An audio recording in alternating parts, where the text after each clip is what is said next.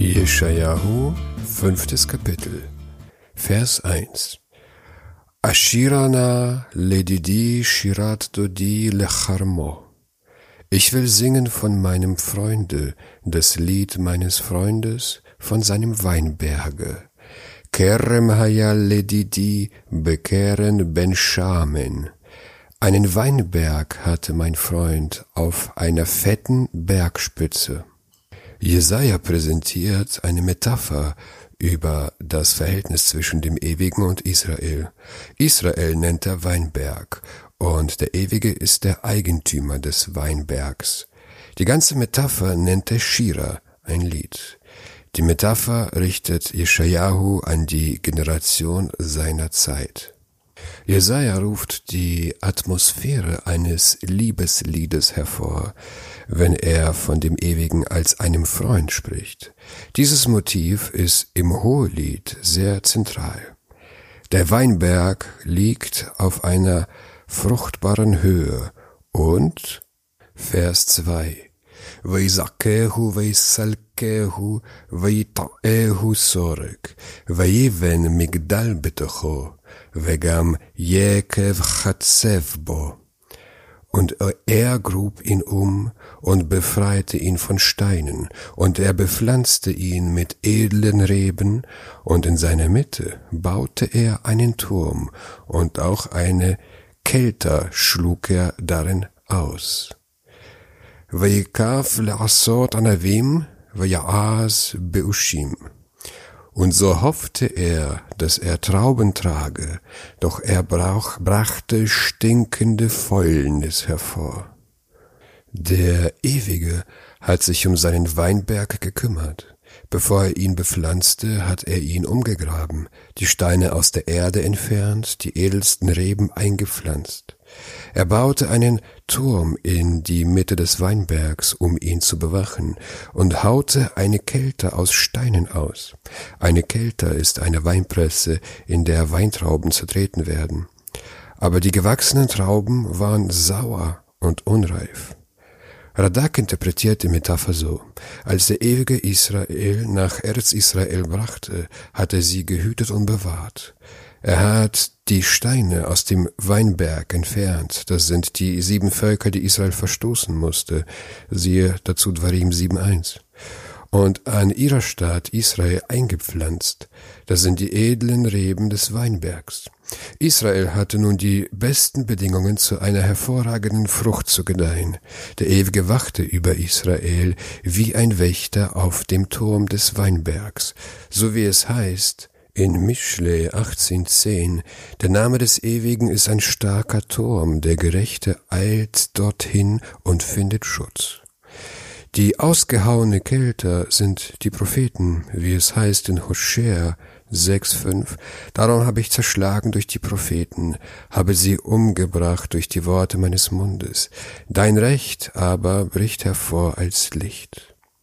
In der Kälte presst man Trauben aus, und so gewinnt man den Saft. So pressen auch die Propheten aus Israel Früchte, indem sie Israel ständig ermahnen, nach der Torah zu leben. Der Ewige erwartete gute Früchte, denn die Setzlinge Abraham, Isaac, Jakob waren gut, aber die Früchte waren verfault. Israel fiel vom Ewigen ab. Vers 3.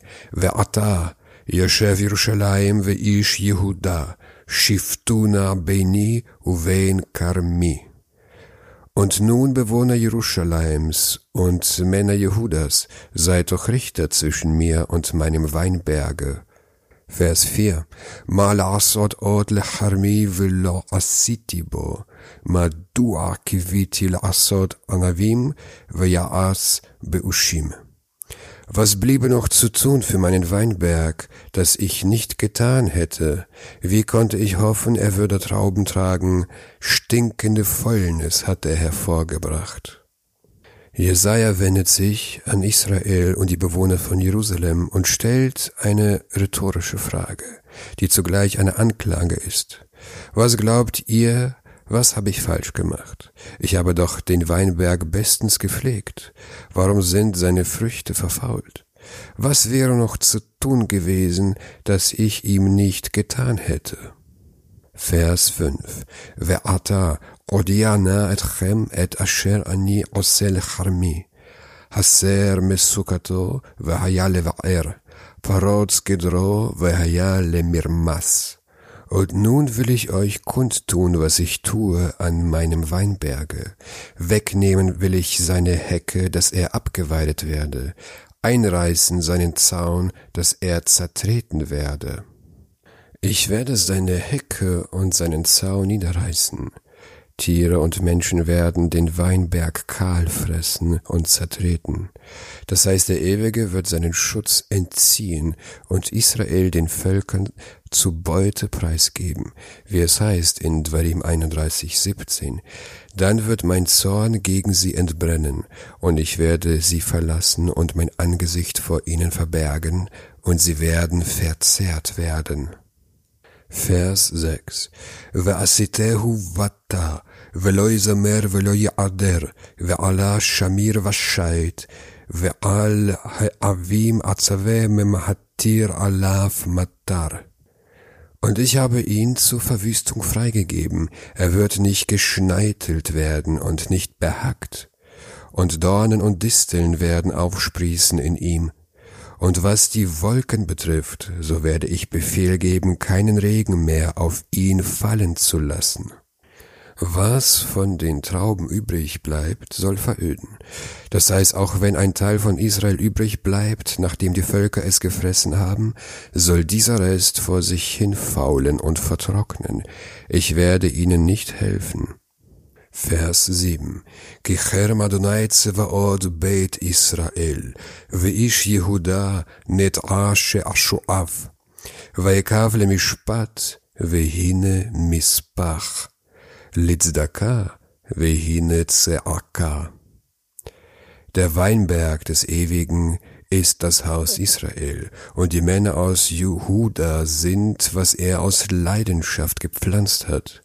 Und er hoffte auf Rechtsspruch, doch seht, es war Rechtsbruch, und auf Gerechtigkeit, doch seht, es war Schlechtigkeit. Jesaja löst die Metapher auf. Das musste seinen Zuhörern ein Schock gewesen sein, die ihm davor Recht gaben bei seinem Plan den Weinberg veröden zu lassen. Doch jetzt kommt's raus. Ihr seid der Weinberg, ihr seid die Angeklagten, ihr habt die Erwartungen des Ewigen enttäuscht. Von Vers 8 bis Vers 24 folgen die sogenannten Wehe-Verse. Jesaja ruft sechsmal Heu, Wehe und verkündet das Strafgericht. Vers 8. Hoi magiei weit beweit, sade ושדה יקריבו, עד אפס מקום, והושבתם לבדכם בקרב הארץ.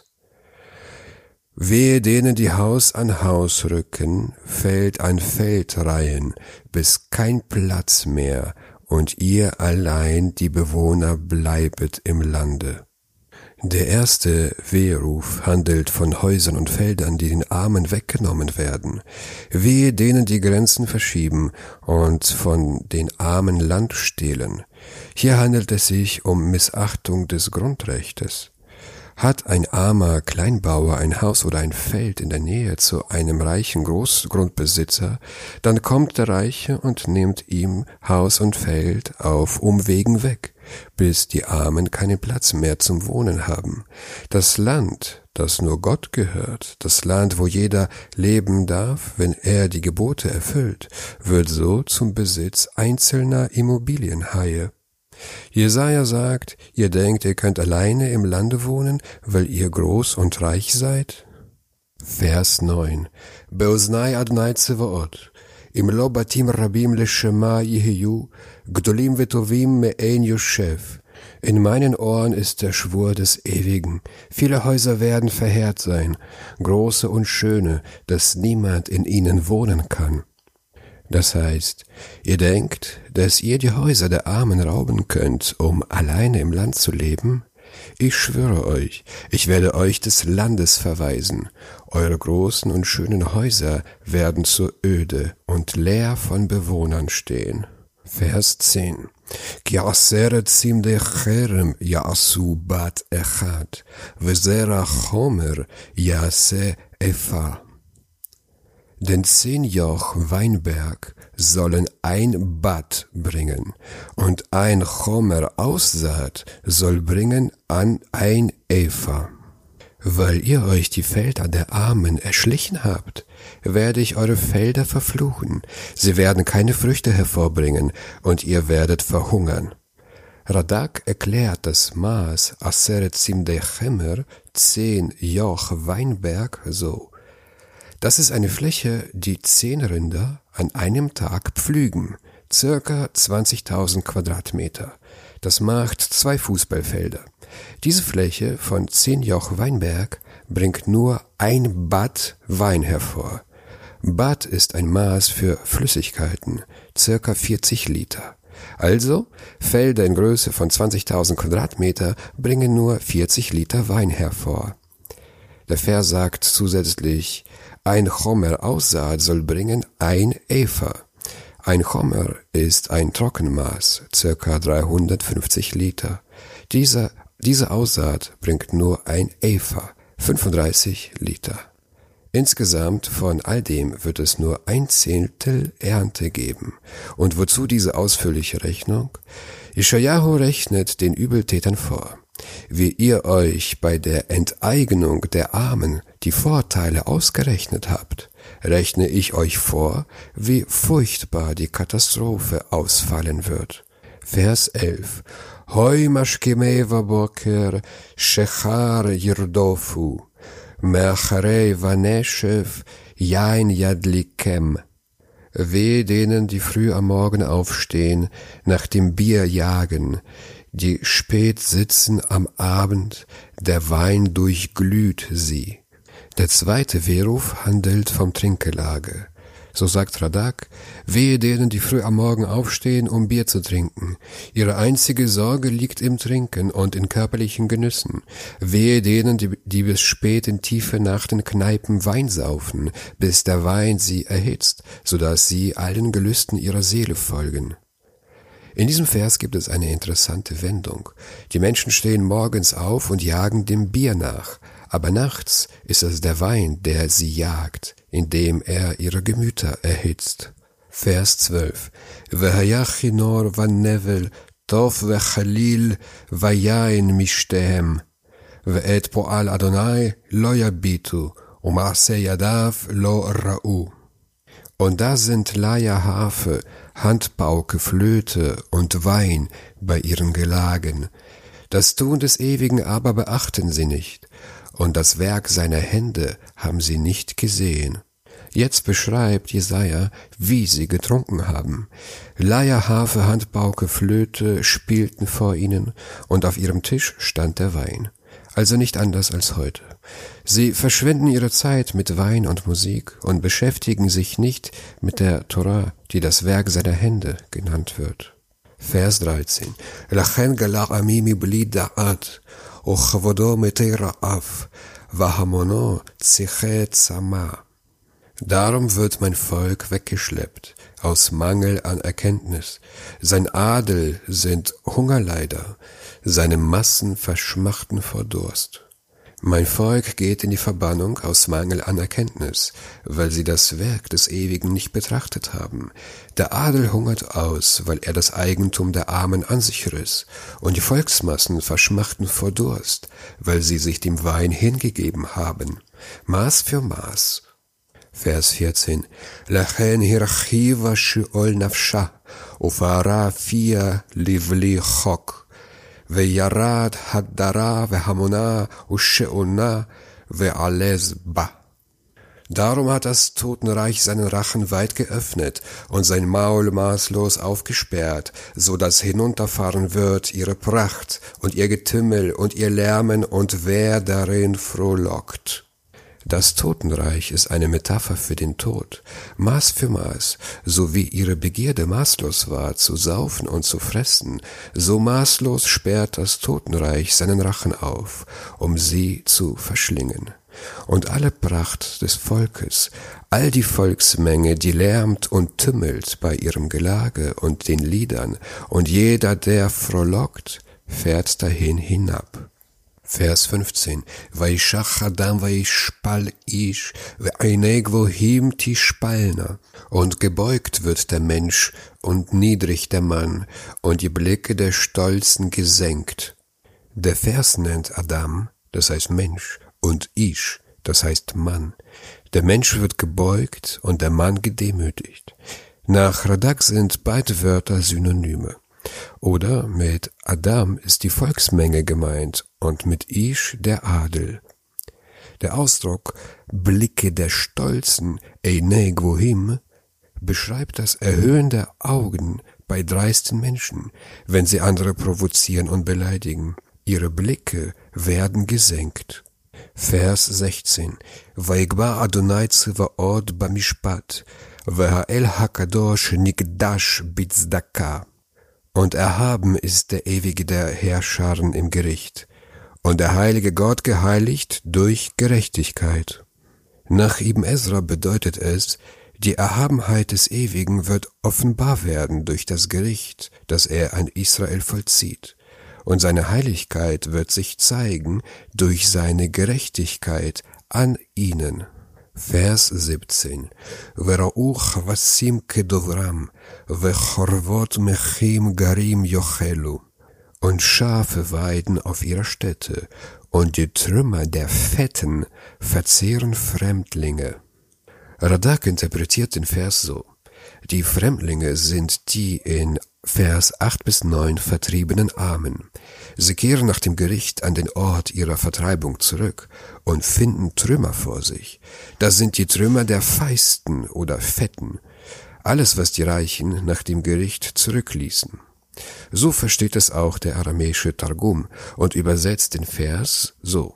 Dann werden die Rechtschaffenen genährt werden und sich vermehren, wie es über sie gesagt wurde, und die Rechtschaffenen werden die Besitztümer der Gottlosen besitzen. Vers 18 Hoi moshei ha'avon bechavle hashaf, v'cha'avod ha'agala chata'a. Wehe denen, die die Schuld herbeiziehen mit den Stricken der Nichtigkeit und die Sünde mit Wagenseilen. Der dritte Wehruf handelt von Trug und Lüge. Sie ziehen das Böse auf sich, Stück für Stück, mit Stricken der Lüge. Diese Lügenstricke sind so dünn wie Spinnweben. Doch nachdem die Lüge sich eingenistet hat, wird der Strick so dick wie ein Wagenseil, also ein Seil, womit die Tiere einen Wagen ziehen. Vers 19. האומרים ימהר יחיש מעשהו למען נראה, ותקרב ותבוא עצת קדוש ישראל ונדעה. Die sagen, er soll sich beeilen, er soll sein Werk beschleunigen, damit wir es sehen. Es nahe, es soll kommen, der Ratschluss des heiligen Israels, damit wir ihn erfahren. Nach Radak spricht Gott, sende ich ihnen meine Propheten, sie vor der bevorstehenden Katastrophe zu warnen, schenken sie den Worten der Propheten keinen Glauben. Sie antworten nur mit Hohn und Spott. Sie sagen, der Ewige soll sein Werk beschleunigen, damit wir sehen, ob seine Worte sich verwirklichen. Es nahe, es soll kommen der Ratschluss des heiligen Israels, damit wir ihr ihn erfahren und sehen, ob ihr, die Propheten, die Wahrheit sagt. Aber jetzt glauben wir euch nicht. Vers 20. Hoi haomrim lara'atov velatov ra. Samim choshech leor veor lechoshech. Samim mar lematok umatok lemar. Der vierte Wehruf richtet sich gegen die Verdreher der Wahrheit – nach Radak, wehe denen, die den Götzendienst, der böse ist, als gut anpreisen und den Gottesdienst, der gut ist, als böse erklären. Ihre Zukunft, die finster ist, nennen sie Licht, und das wahre Licht nennen sie Finsternis. Das Unglück bezeichnen sie als süß, und das Süße bezeichnen sie als bitter. Vers 21. Hoi chachamim be'einehem, veneget pneihem nevunim. Wehe denen, die in ihren eigenen Augen weise sind und sich selbst für verständig halten. Der fünfte Wehruf richtet sich gegen die Selbstüberschätzung. Wehe denen, die sich selber für weise und verständig halten. Zeigen die Propheten solchen Menschen ihre Fehler und den Weg, den sie gehen sollen? Antworten sie Nein, dem ist nicht so, sondern der Weg, auf dem wir gehen, ist der richtige. Wir sind weiser als ihr, wir wissen, was gut und was böse ist. Vers 22 Hoi giborim yain, ven sheichal limsoch shechar. Wehe denen, die Helden sind im Weintrinken und tüchtige Kerle im Brauen von Bier. Israels Helden sind viele Siege über die Feinde zu verdanken. Dagegen bezeugen die Säufer ihre Tapferkeit nur in ihrer eigenen Genusssucht. Wehe denen, die nur Kraft zum Weintrinken haben, und wehe denen, die nur Kraft haben, um Bier zu mischen. Vers 23. Mazdike rasha'a ekev shochat, vetzitkat sadikim yasiru mimenu die aus einem Schuldigen einen Gerechten machen gegen Bestechung und Gerechten ihre Gerechtigkeit absprechen. Vers 24. Lachen ke'echol kash lishon esh, vachashash lehava yirpe. שורשם כמק יהיה, ופרחם כאבק יעלה. כי מעשו את תורת אדוני צבאות, ואת אמרת קדוש ישראל ניאצו. Darum, wie die Zunge des Feuers Stroh verzehrt und wie dürres Gras in der Flamme zusammensinkt, ihre Wurzel wird wie Moder sein und ihre Blüte wird zerrieben wie Staub, denn die Weisung des Ewigen haben sie verworfen und das Wort des heiligen Israels haben sie verschmäht. Vers 25. Al ken chara af Adonai be'ammo, וית ידו עליו ויכהו, וירגזו ההרים, ותהי נבלתם כסוכה בקרב חוצות. וכל זאת לא שב אפו, ועוד ידו נטויה. Darum ist der Zorn des Ewigen entbrannt über sein Volk, und er hat seine Hand dagegen ausgestreckt und es geschlagen, und die Berge bebten, und wie Kot waren ihre Leichen in den Gassen. Bei all dem hat sein Zorn sich nicht abgewandt, und seine Hand ist noch immer ausgestreckt. Vers 26 ונשנס לגויים מרחוק, ושרק לו מקצה הארץ, והנה מהרה קל יבוא. Und er wird ein Feldzeichen erheben für die Nationen in der Ferne, und er wird es herbeipfeifen vom Ende der Erde, und sie, rasend schnell wird es kommen. Zu dieser Zeit wird der Ewige die Völker versammeln zum Kampf gegen Israel. Vers 27. Ein ayev ve'ein koshel bo, lo yanum ve'lo yeshan, ve'lo niftach ezor chalatzav, ve'lo nitak seroch ne'alav. In seinen Reihen ist keiner, der müde ist, und niemand, der strauchelt. Es schläft nicht und schlummert nicht, und der Schurz um seine Lenden löst sich nicht, und der Riemen seiner Sandalen zerreißt nicht. Obwohl der Feind aus fernen Ländern kommt, kommt er ohne Ermüdung und beginnt sofort mit dem Kampf gegen Israel, und es gibt unter ihnen keinen, der stolpert, keinen, der schlummert oder schläft. Ihre Waffen sind geschärft, ihre Sandalen sitzen fest, und niemand kann sie aufhalten. Das ist die Antwort auf die Ungläubigen aus Vers 19, die sagten, er soll sich beeilen, er soll sein Werk beschleunigen, damit wir es sehen. Vers 28. Asher chitzav shinunim vechol kashtotav derochot, parsot susav katzar nechshavu, vegalgilav kasufa. Seine Pfeile sind gespitzt und alle seine Bogen sind gespannt. Die Hufschläge seiner Pferde werden für Kieselsteine gehalten und seine Wagenräder für Sturmwind. Vers 29. Shagalo kalavi, yesak kakeferim, vainhom vayoches teref, vayaflit ve'ein matzil. Sein Gebrüll wie der Löwen, er brüllt wie junge Löwen, und er tobt und packt den Raub und schleppt fort, und keiner rettet. Vers 30. ויינהום עליו ביום ההוא כנהמת ים, וניבט לארץ והנה חושך צר, ואור חשך בעריפיה. Dann aber wird er dagegen grollen an jenem Tag, wie das Meer grollt. Dann wird er auf die Erde blicken und siehe, bedrohliche Finsternis, und das Licht ist verfinstert durch ihr Gewölk.